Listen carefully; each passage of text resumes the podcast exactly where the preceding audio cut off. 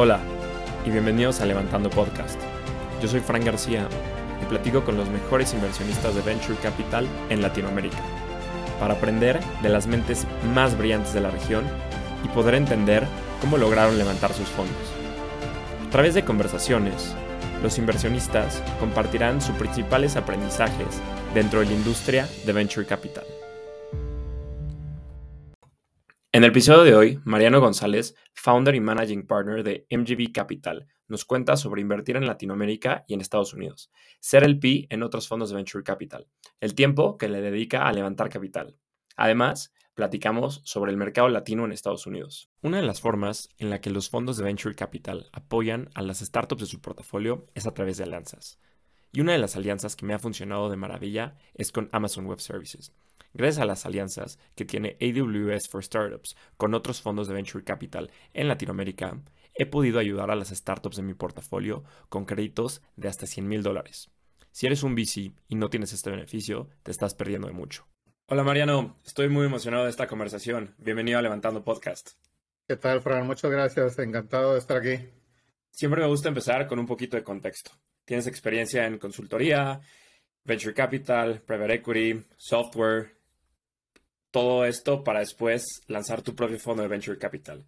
¿Cómo nace MGB Capital? Sí, fíjate que es algo que, tuve en mente desde hace mucho tiempo, pero como, como bien mencionas, gran parte de mi carrera fue en consultoría estratégica y este, siempre vi yo la necesidad en Venture Capital o el gap más bien de que a mi juicio este, hay, un, hay un gap muy importante en, en que no muchas compañías startups y no muchos fondos de inversión eh, tienen gente experta en, estrategia. Y a mi juicio se enfocan eh, casi exclusivamente en, en, la ejecución. Y, y, mi tesis siempre ha sido que obvio que la ejecución es primordial, pero con una estrategia errónea, básicamente estás destinado al, al fracaso. Y, y, en latitudes como en, como en México, en Latinoamérica, el problema es que ese fracaso llega de manera muy lenta. Entonces, eh, siempre tuve la idea de, ya teniendo más canas, este, pasar de, de, consultoría estratégica a tener nuestro propio fondo de inversión en el que uno de nuestros puntos clave fuera enfocar, enfocarnos en eso, en, proveer de esa, de ese expertise en estrategia.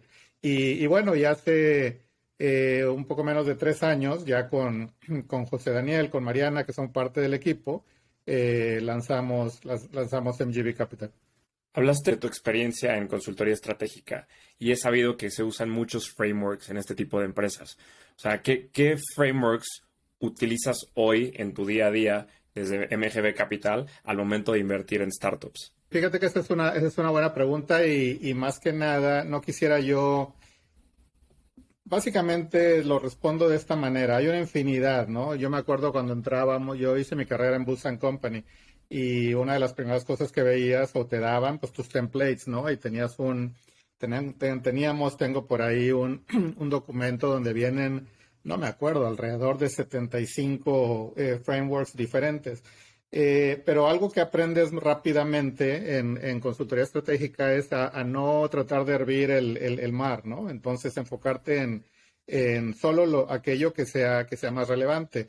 Entonces, en nuestro caso, eh, curiosamente, conforme vayamos avanzando, las compañías de serie A, serie B y demás, es donde se, venden, se, se, vuelve más relevante el, el ayudar a los fundadores a resolver ciertos problemas puntuales. Pero en un inicio, eh, nos gusta muchísimo eh, que, los fundadores tengan un conocimiento no solo pleno del mercado, sino y de su producto y lo que quieren construir, sino de la competencia. Es algo que, a veces este, es bastante ignorado. Y, por ejemplo, en ese sentido, pues tenemos muchísima, eh, hacemos mucho énfasis en eso, ¿no? En, en entender si realmente tienen una estrategia eh, en cuanto al desarrollo de su producto, el posicionamiento en el mercado y, bueno, y más adelante de, crecimiento. Entonces, este, obviamente que, hay frameworks como las 5 Ps, como, eh, eh, pues vamos, infinidad de, de, frameworks, pero depende mucho de, de, en lo que nos estemos enfocando, ¿no? Ya eh, curiosamente en este año y tras todo lo que ha transcurrido en el mercado, pues como tú bien sabes, ahora las compañías se están enfocando muchísimo más en, en, definir ese, eh, en clarificar ese camino a la rentabilidad, que a lo mejor es algo que en otros años, eh, sobre todo los años anteriores, eh, no, no era prioridad y era el crecer a, costa de lo que fuera. Entonces, en ese sentido, pues obviamente muchas, eh, pues, pues, muchas herramientas, muchos frameworks en el sentido de, cómo eh, reducir costos, cómo incrementar valor, etcétera, pero siempre, siempre bajo la premisa de que el objetivo sigue siendo el mismo, sigue siendo crear una, una compañía de escala, de escala mundial, este, y, bueno, y sí tener siempre en cuenta el crecimiento, pero de manera inteligente y de manera estratégica. Totalmente. Hoy, 2023, el mercado es otro totalmente. Y justo te quiero preguntar, MGB nace en 2020, en junio, si no me equivoco, y hoy, 2023, el mercado es otro. ¿Ha cambiado tu manera de invertir desde 2020 a hoy en la manera eh, de la que inviertes y en la manera en que tú levantes capital con los LPs? Porque ya el mercado es otro totalmente diferente. Sí, en la primera parte de tu pregunta en cuanto a cómo invertimos, este, volvemos a, tiempos más, este, eh, más estándares, ¿no? O sea, sobre todo en 2021 había muchas ocasiones en, que las decisiones tenían que tomarse más rápido. No quiere decir eso que, que no hiciéramos nuestro due diligence, en nuestro caso, pues bueno, pues también partiendo de la experiencia que tenemos en due diligence, sobre todo José Daniel y yo, este, pues lo que hicimos fue implementar algo este, que se que se adaptara ¿no? a las necesidades del mercado. Entonces, lo que te diría es, eh, sí está cambiando, pero básicamente regresando a, a lo normal. Este, si quieres pensarlo de alguna manera, eh, y sin que se escuche mal, la, balanza del poder vuelve a estar del lado del inversionista en el sentido de poder dictar eh, pues los, los, los, los, tiempos necesarios, ¿no? Este, entonces, en ese sentido sí, sí ha cambiado y por ahí obviamente las valuaciones se han ajustado, sobre todo de, de etapa semilla para arriba.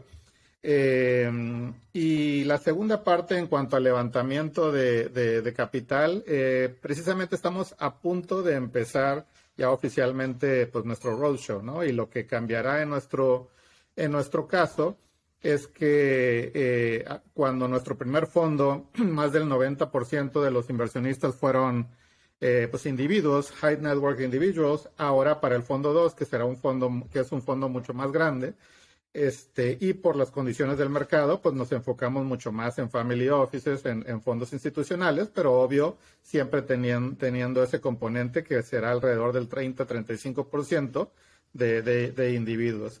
Entonces, en, ese sentido, eh, obviamente, sobre todo en Latinoamérica, en México, existe mucho la necesidad de seguir educando al, al inversionista, que, muchas veces no conoce de venture capital, y pues por la situación del mercado, pues obviamente es este pues está un poco más escéptico, este, entonces se trata más que nada de, de, pues de encontrar los perfiles adecuados, ¿no? Sobre este tema del levantamiento de capital, o sea, ¿qué retos enfrentaste eh, para levantar el primer fondo de MGB y qué estrategias seguías? O sea, sé que tú estás basado en San Antonio, en Estados Unidos, pero buscabas el PIS de Latinoamérica, porque tú eres un fondo que inviertes también en Latinoamérica. O sea, buscas el PIS de Estados Unidos o de Latinoamérica o un poquito de los dos. ¿Cómo va la estrategia de ese lado? Sí, de los dos. Y, bueno, y, cuando, cuando decidimos ya crear el, fondo, eh, antes yo de crear el fondo, pues invertía como inversionista ángel y también tenemos inversiones en otros negocios más tradicionales, ¿no? y, y recuerdo muy bien un amigo y luego otro, luego otro, me decían, oye, está muy interesante lo que estás haciendo, a mí me gustaría a lo mejor invertir contigo, pero no en una, en una, este, en una compañía, sino en múltiples. Cuando me lo, cuando escuché eso la cuarta, quinta vez, dije, ¿sabes qué? Si hay algo, si hay algo por aquí, ¿no? Y a la hora de definir la estrategia, eh, pues lo que pensamos fue, hay que, nos quedó muy claro, ¿no? Siempre hay que tener en cuenta la competencia, siempre hay que tener bien claro cuál es tu diferenciación. Y en nuestro caso, uno de los, eh, además de, nuestra experiencia en estrategia, eh, también, pues por supuesto, aprovechar la, el, pleno conocimiento del mercado americano, ¿no? Y también del mercado latino. Entonces, eso es algo que, que, lo vimos como, como algo diferenciable y otorgar la, la oportunidad a, pues a los inversionistas mexicanos eh, principalmente de tener acceso a, a, inversiones en Estados Unidos, dolarizar sus inversiones de cierta manera, tener acceso pues vamos, pues a la cuna de, de, la innovación en, en, en, el mundo y de venture capital, eh, con alguien pues que no solo habla su idioma y, tiene muchas cosas en común, sino que pues vamos, nuestra idiosincrasia es es la misma y podemos este, establecer esa, ese, ese, nivel de confianza muy, muy, muy rápido. Y por el otro lado, otorgar la posibilidad a nuestros inversionistas americanos eh, de, tener acceso a un, a un ecosistema que, que, ya veíamos desde hace dos años y medio, tres años, que, que iba a tener un impulso enorme. Yo recuerdo, eh, sobre todo en, en México, ¿no? Hace en el 2020, cuando estaba levantando, no recuerdo un solo inversionista mexicano que no me dijera lo siguiente. Me decía, oye Mariano, muy bien la estrategia, nos late mucho, este, nos gusta tu experiencia, eh, pero ¿por qué inviertes en México? Llévate todo a Estados Unidos. Y, nosotros les comentábamos que, eh, que no, que, México representaba una oportunidad muy, muy grande este, y, que, y que era cuestión de, de tiempo de que se viera reflejado, ¿no? Eh, entonces, así, así un poco, ¿no? Entonces, naturalmente, eso, eso crea, esa estrategia crea parámetros muy, muy claros en cuanto al tipo de compañías eh, en las cuales invertir y pues también la composición de nuestros, de nuestros inversionistas. Entonces, sí tenemos inversionistas de, en Holanda, en Colombia, en, en, otras, en otras regiones eh, pero más que nada se ha dado a través de, pues, de relaciones, ¿no? Y en cuanto a las compañías, siempre la tesis ha sido invertir en compañías que crean valor, ya sea en Estados Unidos o en México. Eh, hemos invertido en Argentina, Colombia, eh, Chile, y, pero siempre bajo la premisa de que son compañías que están su estrategia de expansión pasa por México o por los Estados Unidos. A mí es un mercado que me encanta, el de latinos en Estados Unidos. Es 20% de la población, como la the biggest minority, tienen un disposable income grandísimo y también creo que hay una estadística que es creo que alrededor del 1 o 2% de todo el VC funding se lo llevan los latinos y no es proporcional a, la población que son. Entonces un on-tap market muy, muy interesante el tema de los latinos en Estados Unidos. Y siguiendo sobre, sobre la misma línea del, del levantamiento de capital, ¿qué errores cometiste al momento de levantar el fondo 1 que ya no vas a cometer para este segundo fondo que estás por levantar? Tal, vez el, más, el más notorio fue este el, a lo mejor contar, se me está yendo la frase, pero como dar por hecho eh, que, una que un, que un acuerdo, incluso algo, un contrato firmado, eh, ya darlo por hecho, ¿no? Como dicen por ahí es hasta que no esté el dinero en la cuenta de banco, no hay, no hay nada seguro. Entonces, ah, algo, algo que nos ocurrió en el levantamiento es que nosotros habíamos definido la, pues el timeline o el tiempo estándar, ¿no? Para levantar un primer fondo, que son de 18 meses a 24 meses. Eh, y nosotros en el mes 17 ya, ya básicamente habíamos cumplido nuestra, nuestra meta. Este, con, con eh, y ahí lo que ocurrió fue que eh, pues un fondo, de hecho mexicano, este que quería, le gustaba lo que estábamos haciendo y quería tener acceso a, pues a nuestro deal flow y demás, eh, y a nuestro portafolio y nuestras capacidades. Hizo una oferta este, grande y después de, de due diligence, al final de cuentas, se, echó, se echaron para atrás. Eh, y algo pues que sí me tomó por sorpresa porque todo se, se, se, alineaba, se alineaba muy bien. Este, entonces, eso causa que el, motor de fundraising que ya habíamos detenido, porque ya habíamos cumplido la meta en papel, lo tuviéramos que, restablecer. Entonces, pues ahí perdimos eh, eh, no sé, unos cinco meses más, este, pues, bueno, lo ganamos en experiencia. Entonces, definitivamente ahí la enseñanza, y, creo que esto aplica también para, para las startups, es este, pues no contar el dinero hasta que no esté depositado y seguir adelante, ¿no? No pasa nada si te, si te, si te pasas un poco de la, de la meta.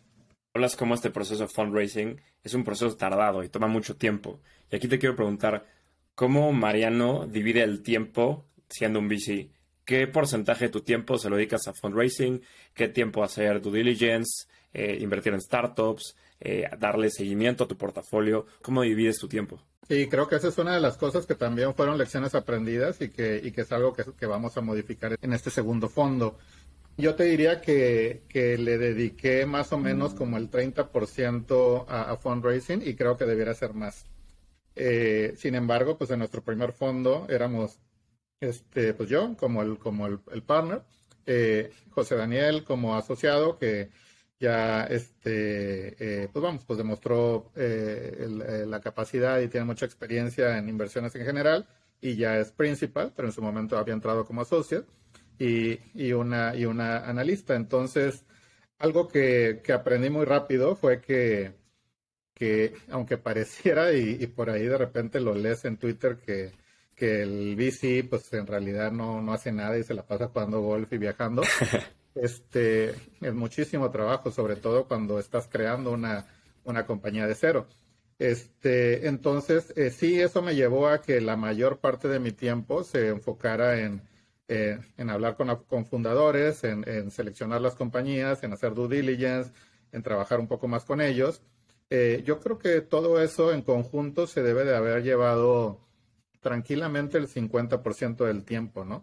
Y luego por ahí ya vienen cosas operacionales, el, el, manejar el fondo, la parte contable, fiscal, etcétera, etcétera, etcétera. Entonces, para, para este nuevo fondo, yo sí creo que, que, el tiempo que le dedico a fundraising, y ahí voy a incluir el, la relación con, con los inversionistas, debe ser mayor. Entonces nosotros vamos a pasar de ser un, equipo de, tres personas un equipo de, cinco a siete personas con algunos eh, medio tiempo eh, que nos permitan, este, pues bueno, pues enfocarnos en las áreas que, más necesidad se tiene. Y ahora eh, vamos a dedicar un tiempo mucho mayor a darle seguimiento a las compañías, sobre todo en este 2023 y la situación del mercado, pues tenemos todo tipo de compañías, ¿no? Compañías que tienen runway para más de dos años, ¿no? Compañías que, que, tienen runway eh, para un año y compañías que, están en, en, ese, en ese punto de inflexión en el que tienen que decidir si pivotear o no. Entonces, eh, lo que estamos haciendo es básicamente conjuntando un equipo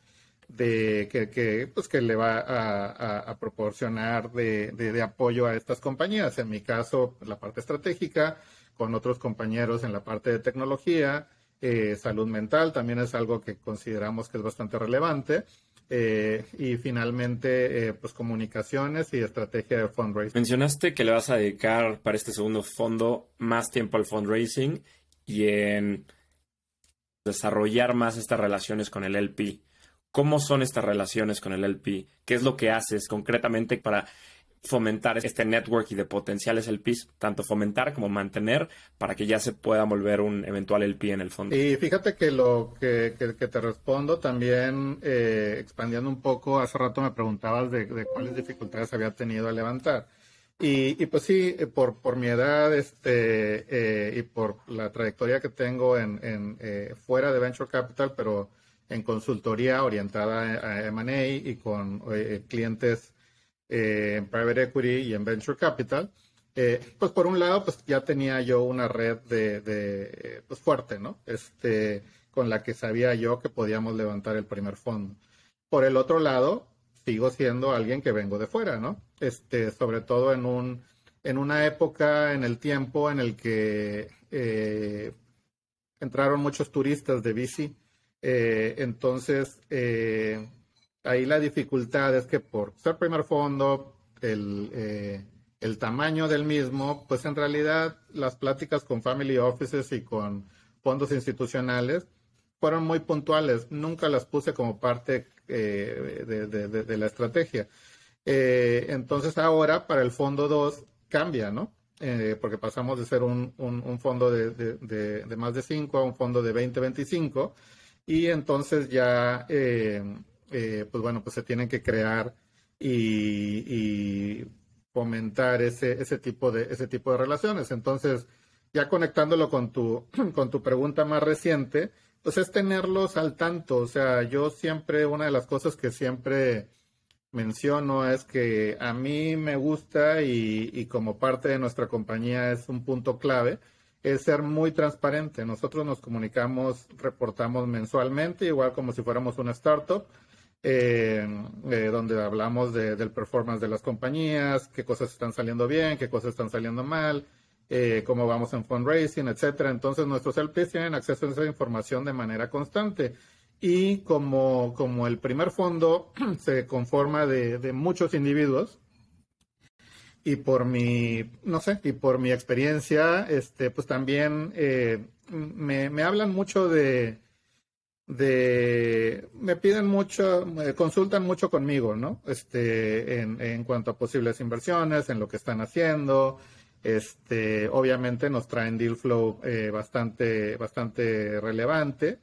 Y, pues es eso, el, básicamente establecer una relación que si ya la tenía yo de manera profesional eh, con la gran mayoría de ellos, pues ahora es este, yo manejando su dinero, ¿no? Y yo con la responsabilidad fiduciaria de hacerlo mejor por, por, retornar los, los, este, eh, por llegar a los retornos eh, que, que, estamos buscando. Entonces, el, establecer esa relación y, simple y sencillamente se le tiene que dedicar tiempo.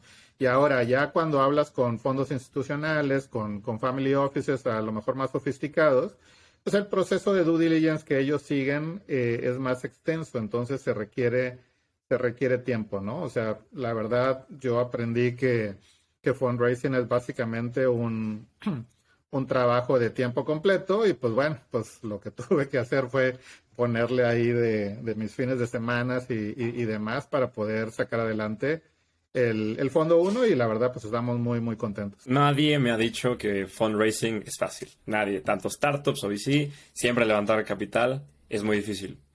Ahora también del otro lado, tú eres el P en varios fondos. Preparo la entrevista, veo que eres el P en 500, 776 y Behind Genius.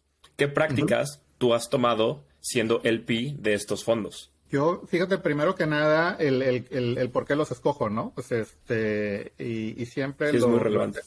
Siempre lo he pensado de dos maneras, ¿no? Eh, tiene que ser un fondo que obviamente vas, vas por los retornos, este, haces tu due, diligence, este, eh, pues como cualquier otro, otro, otro análisis de, de, compañía, pero además, pues nosotros tenemos un fondo de inversión, entonces lo que yo busco son dos cosas. Uno, que sea un fondo que se complemente muy bien con lo que estamos haciendo y que tenga sinergia.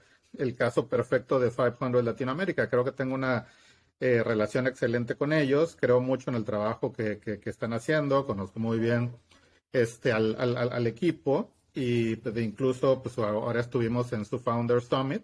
Este, y tenemos por ahí múltiples coinversiones en común. Creo que tenemos cuatro, bueno, cinco este, eh, eh, que tenemos con, con, ellos.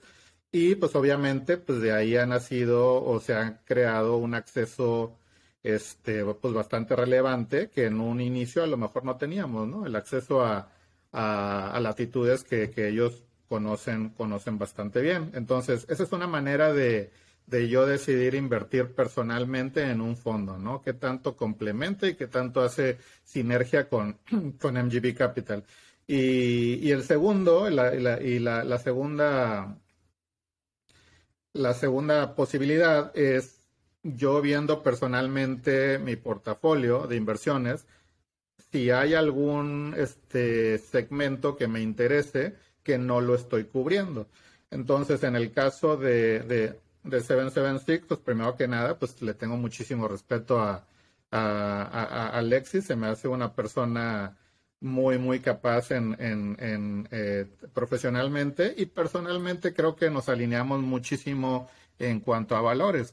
Hay como disclaimer, este, yo no podría participar en, en, ese fondo, ¿no? O sea, su ticket es, es muy, muy alto. Eh, pero, pero pues él me invitó, este, porque pues conocí un poco de, de lo que de, pues de lo que había, no sé, de mi presencia en línea, etcétera, y, y, nuestros, nuestros valores se, se, alineaban muy bien. Entonces, en el caso particular de, de ese fondo, eh, pues muy orientado a, a, si no a cripto, blockchain, eh, eh, el trabajo del futuro, etcétera, que, creo que complementaba un poco gaps en mi portafolio personal. Eh, y lo mismo con Behind uh, Genius, a, esta, a, este, chava Page, pues la conozco y leí mucho de ella y, de hecho participé yo en la creación de, de, bueno, no en la creación, sino aporté un poco ahí este, en, en lo que fue el desarrollo de su libro. Este, este, y y ella se enfoca en Future of Work, Future of Play, pero además tiene ese elemento de ser, este, además que, creo que es una excelente eh, persona y profesional, pues es generación Z, entonces es algo que a lo mejor a mí se me escapa, que no estoy tan, tan al tanto y que creo que también complementa, complementa nuestro, este, eh, pues mi portafolio. Ahora, algo que sí me gustaría mencionar es, y por ahí tenemos, tengo otras dos inversiones en fondos que no he hecho público porque pues, todavía están levantando. Entonces tengo yo la, idea de que técnicamente no, no, se debiera de anunciar hasta que ya esté cerrado. Eh, ahora, algo muy relevante y que lo trato de pensar también para nosotros es, ya he tenido la posibilidad de a lo mejor entrar al segundo fondo de, de ellos. En algunos casos ya decidí hacerlo, en otros casos he decidido a lo mejor no. Eh, y ahí parte de, de, mi lógica es, en cuanto a retornos, es muy pronto como para hacer un análisis, vamos, pues certero de cómo están las cosas, pero lo que sí puedo evaluar es el cómo están tomando ellos las decisiones para invertir, qué tanto están, este, alimentando la relación, qué tanto sacan, eh, qué tanto aprovechan pues lo que yo puedo traer a la, a la mesa, este, porque a fin de cuentas yo busco socios para 10 años o más. Entonces, este, esto trato de, cuando lo pienso y cuando lo decido, eh, trato de, de, pues de recordarlo en, en, el cómo yo tengo también eh, la relación con, con mis inversionistas. Y, ahí, sobre tus inversionistas, ¿tú cómo le sacas jugo, por decirlo de alguna manera? ¿Cómo aprovechas a los LPs de MGB? ¿Cómo aprovechas sus contactos, su experiencia, etcétera, para ayudar a las startups de tu portafolio? Sí, es algo que definitivamente lo hacemos. Y también depende un poco del LP, ¿no? Hay, perdón, hay, hay inversionistas que, que literalmente me dijeron, Mariano, aquí está el dinero, no me hables, este, nada más espero que luego me regreses el, eh, avísame cuando me vayas a mandar cheques de regreso. Y hay gente que al revés, mucha gente al revés, que quieren involucrarse con las compañías, porque sobre todo alguien que está invirtiendo por primera vez en Venture Capital, es, es muy común, ¿no? Que quieran no solo diversificar su portafolio, exponenciarlo, pero también les gusta, ¿no? O sea, muchos de ellos son emprendedores, este, eh, o lo fueron, y, quieren ayudar. Entonces yo lo que hago, siempre les pregunto, ¿no? O sea, si hay alguna industria en particular que les llame la atención, además de, de lo que, pues de su experiencia profesional. Y, y, pues hay múltiples casos, ¿no? O sea, en compañías que hemos invertido o que hemos analizado en áreas de logística, y pues tenemos gente muy, muy, muy capaz, este, y con décadas de experiencia en logística en, en México y Latinoamérica. Eh, luego tenemos gente cuando decidimos invertir en Go, que es una compañía del, ramo automotriz.